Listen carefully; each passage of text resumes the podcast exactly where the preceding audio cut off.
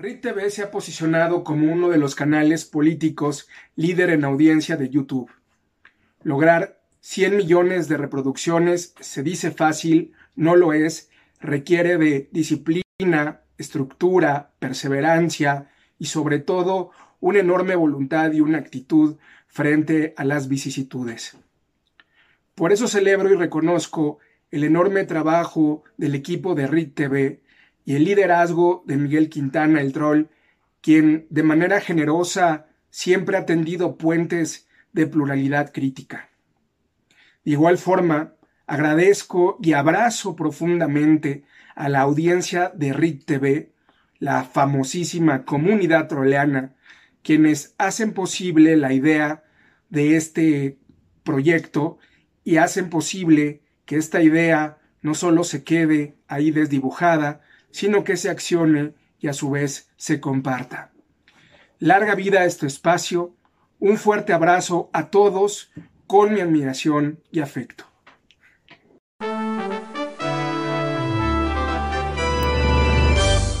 O Radio. ¿Cómo están amigos? Excelente martes, martes 7 de diciembre. Ahí va, ahí va, ahí va la semanita ya, los primeros 7. En tres semanas acabó el año. Listo. Resolvamos así un año tan difícil y, y démosle entrada a la esperanza, pero no esa que vende la 4T, sino a la esperanza de, de veras para tener un 2022 mejor. Oigan, saludándolos, gracias a todos por sus eh, saludos, por sus felicitaciones. Siguen, siguen todavía este, muchos de estos eh, videos que nos han enviado amigos eh, que se, bueno, se suman al festejo de los 100 millones. Y bueno, no podía faltar mi hermano Fernando Galindo de la caminera. Se les recomiendo. Oigan, funcionó mucho el cambio. La caminera ahora es los jueves a las 7 de la noche. Ah, su mecha. Ya la semana pasada le ganaba a, Resistencia, era impresionante. Qué bueno, me da mucho gusto. Además estuvo eh, Fernando Galindo desde la FIL allá en Guadalajara y la verdad es que fue una, una caminera muy, muy, muy buena, muy, muy buena. Oye, la, la, que está buena es la madriza que traen los de la 4T. Hay, hay un dicho que dice que la verdad siempre sale, o sea, siempre sale tarde o temprano sale la verdad, sale eh, eh, la realidad, se muestra el cobre, eh, inclusive aquellos que hacen falsificaciones, con el tiempo sale a relucir que ahí el detalle, el origen, por más que le hayan echado ganas. Así es con la 4T han querido simular que son mejores, que no son corruptos, que son la esperanza, que son el cambio, que son la transformación de este país. Y ha sido todo lo contrario. Hay otro dicho que dice que todo lo que, eh, o con la velocidad con la que llegas o subes, es con la velocidad que vas a caer. Y así está haciendo la 4T, o sea, de pronto, ¡fum! el Movimiento de Regeneración Nacional en dos años se comió a todos, ganan la elección presidencial, se, se, se vuelven los dueños del país y miren, en tres años se fueron, papá. Y para los siguientes tres años va a ser terrible. Por cierto, eh, yo creo que al ratito hacemos video de la declaración de Muñoz Ledo. No puedo dejar, ya no lo pude hacer ayer, pero es, es importante platicar esto que Muñoz Ledo, con la, miren, más sabe el diablo por viejo que por diablo, y sin ofensa, pero la verdad es que es un viejo dinosaurio chulo, de esos, de esos dinosaurios Muñoz Ledo que, que hay que respetar y escuchar, y, manda ahí un mensaje fuerte sobre el futuro de la 4T y que no hay futuro, esa es la realidad. Y es que se lo ganan escándalo tras escándalo. Santiago Nieto ayer en la portada en, primer, en primera plana y Gers Manero en la portada del Universal. Las, las, dos, las dos notas de ocho columnas y muy interesante porque pareciera que es el pleito entre ellos, uno y otro jaloneándose, eh, pero la realidad es que no hay necesidad de que se estén peleando. Lo podrido, vuelvo a insistir, va a salir tarde o temprano Y las cosas están podridas en ambos. Pero más, más con Gers Manero. Hace tiempo yo les dije aquí que el tema de Gers Manero sobre el proceso de su cuñada, el, el, el, en fin, esta, esta infamia que hace con su familia, con sus sobrinos, con su cuñada, con, con toda su familia política, eh, no es un tema nada más ahí de venganza, porque muchos dicen, ah, es un vengativo. No, no es venganza. Ese señor escondía algo, va más allá. Y bueno, se leía tras eh, bambalinas que Gersmanero utilizó al hermano para, para, tener para tener presencia en paraísos fiscales. Que el tema es que como muere el hermano, Gersmanero, pues como loco intentó que la familia no, no tenga control sobre esa información y sobre esos recursos que están en paraísos fiscales.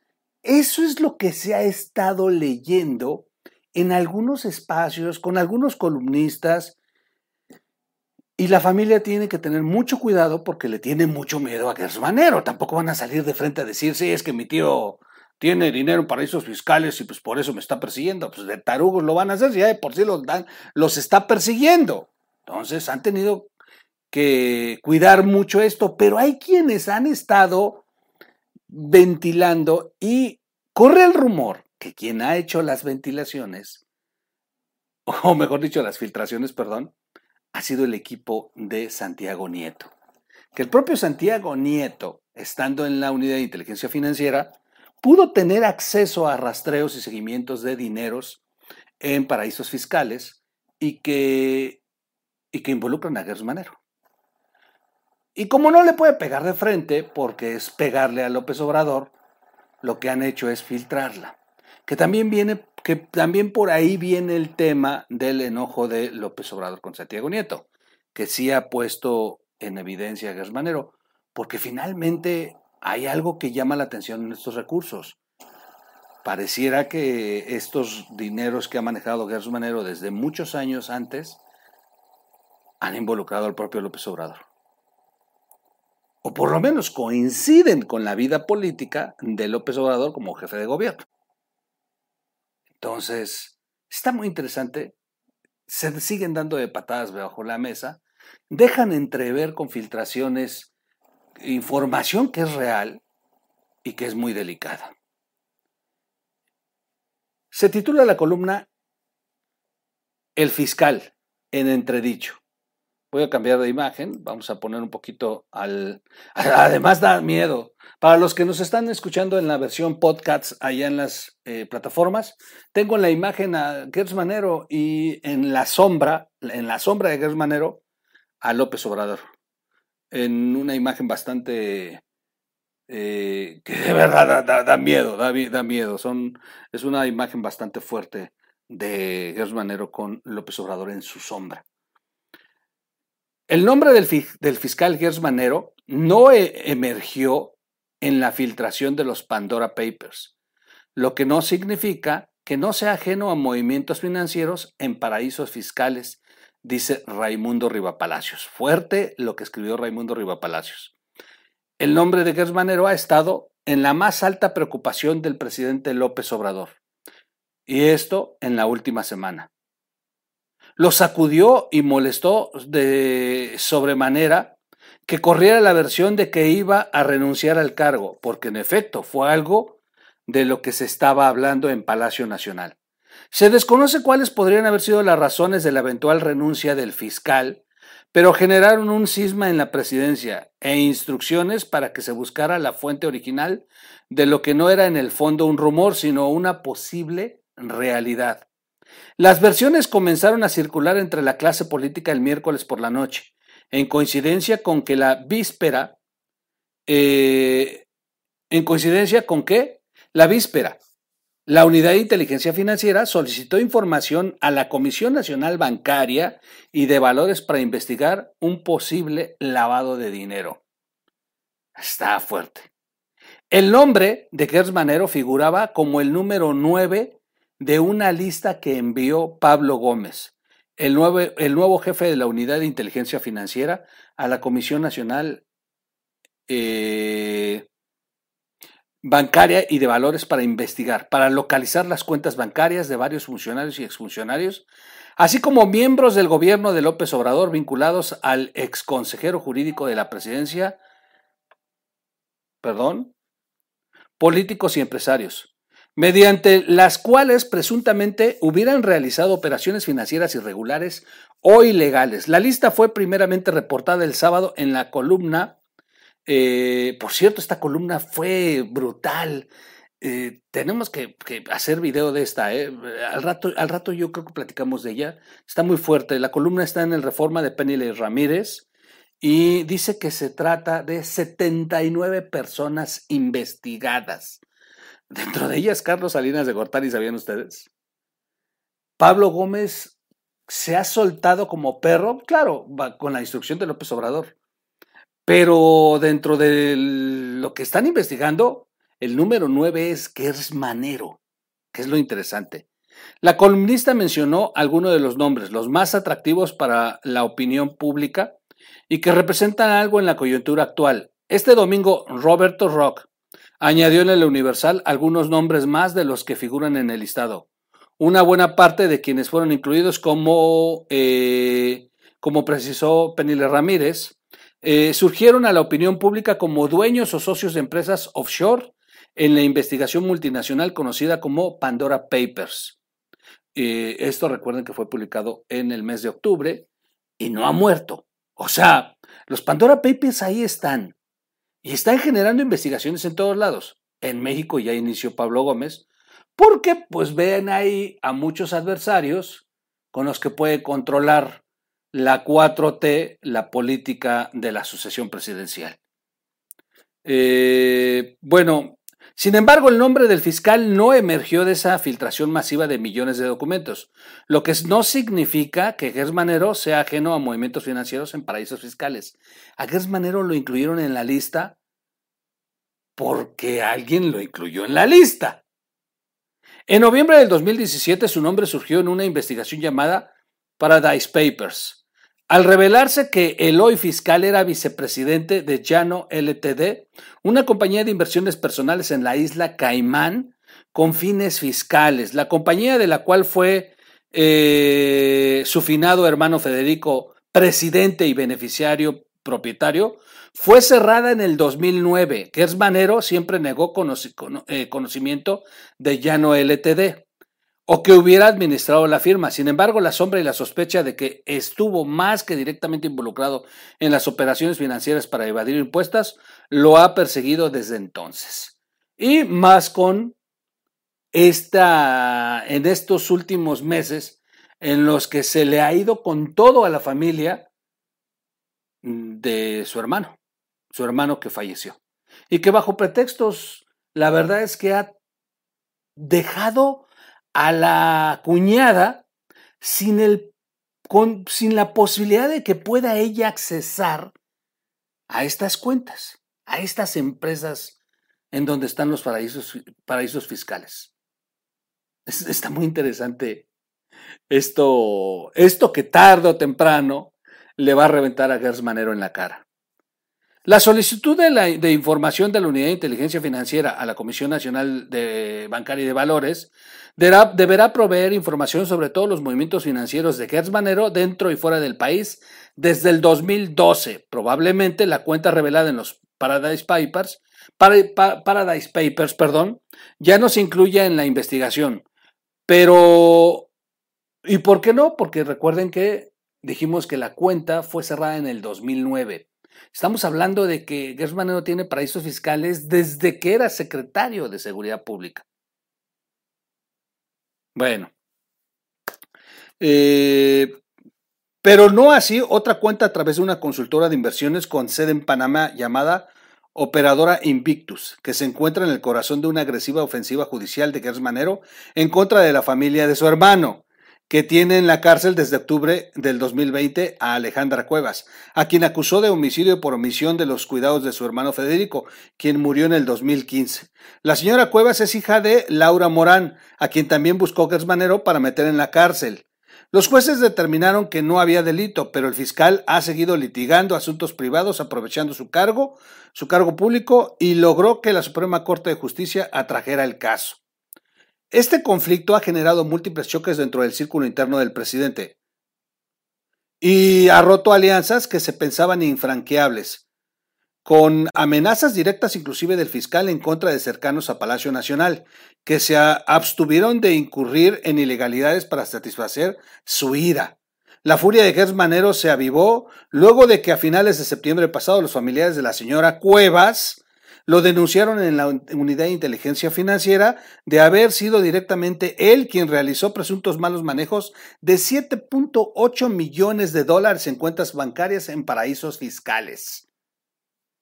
¿Quién dio, quién, quien dio entrada a esta denuncia e inició la investigación fue el ex jefe de la unidad de inteligencia financiera, Santiago Nieto, con quien Gers Manero mantuvo una hostilidad abierta casi desde el principio del sexenio hasta que fue cesado por un escándalo político relacionado con, su boda.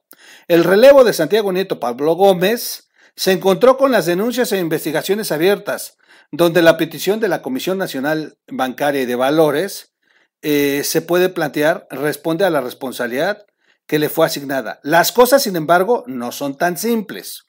Gómez, quien todavía no ha cambiado al equipo que tenía Santiago Nieto, estuvo solicitando audiencia con el presidente López Obrador la semana pasada para pedirle orientación sobre los primeros pasos que debía tomar, a fin de que siga dentro de las líneas políticas marcadas en Palacio Nacional a Santiago Nieto, en contra de quienes llama sus adversarios. El presidente no lo había recibido, cuando menos hasta el momento en que envió la solicitud de información a la Comisión Nacional Bancaria y de Valores. Tampoco hay todavía reacciones a la difusión de la lista de este fin de semana, que genera fuertes eh, marejadas por el peso de varias de las personas incluidas que han estado cercanas al presidente, al grupo del poder, o quienes se han eh, venido forjando, eh, con quienes se han venido forjando alianzas en las últimas semanas.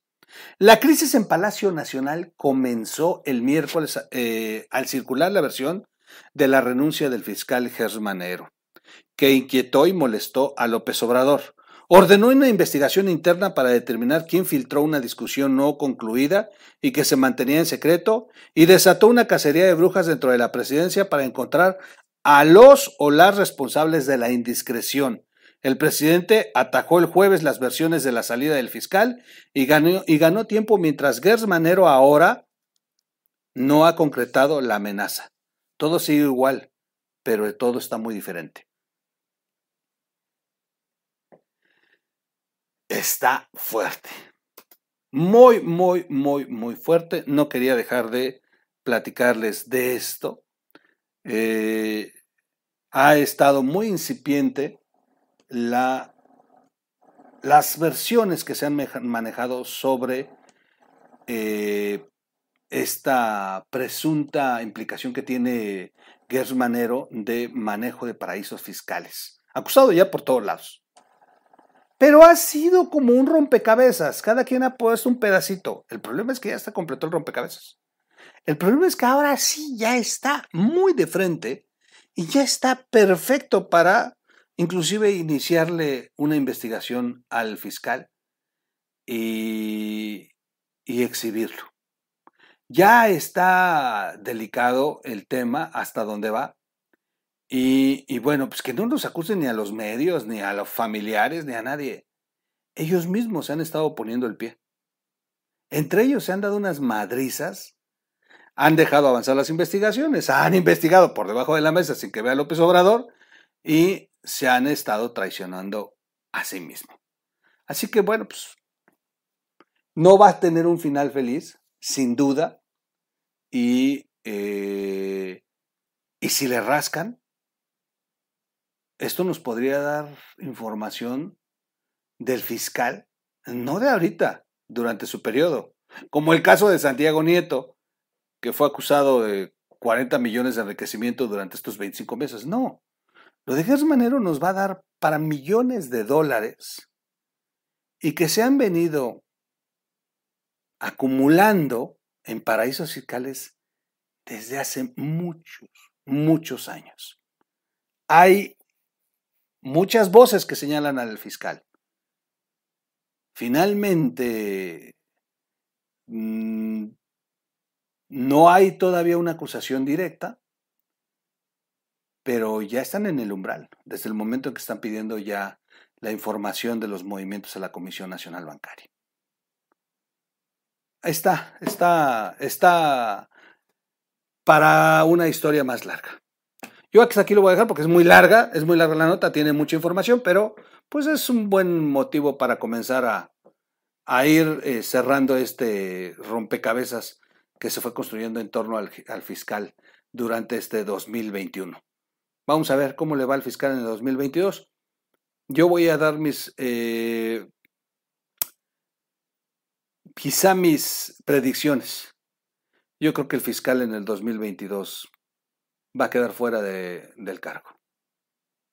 No, a menos que, a menos que, que de verdad el presidente estuviera involucrado y lo tendría que, que cuidar. Pero si López Obrador no está metido, pues entonces no va a tener, pero ningún motivo por, por que el fiscal se mantenga al cargo, aún le sirva para sus propósitos políticos, porque va a ser el escándalo mayor.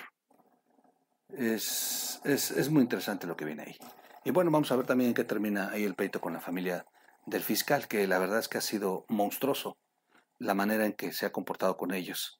Y, y ellos le tienen mucho miedo, ellos se sienten perseguidos, se sienten eh, reprimidos por la espada de la justicia que maneja su antojo el fiscal de hierro, el fiscal corrupto, el demonio de la fiscalía.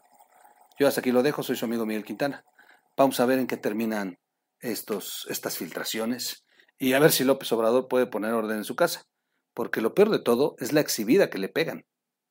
Ya nadie le hace caso al presidente, ya nadie le teme al presidente, todo mundo pasa por encima del presidente, todo mundo ya hace de las suyas y López Obrador queda de verdad haciendo un papelazo. Esa es la realidad. Nos vemos en un siguiente corte, vámonos a seguir platicando y, eh, e informándonos de cómo va este rollo de Gersmanero. ¡Vámonos!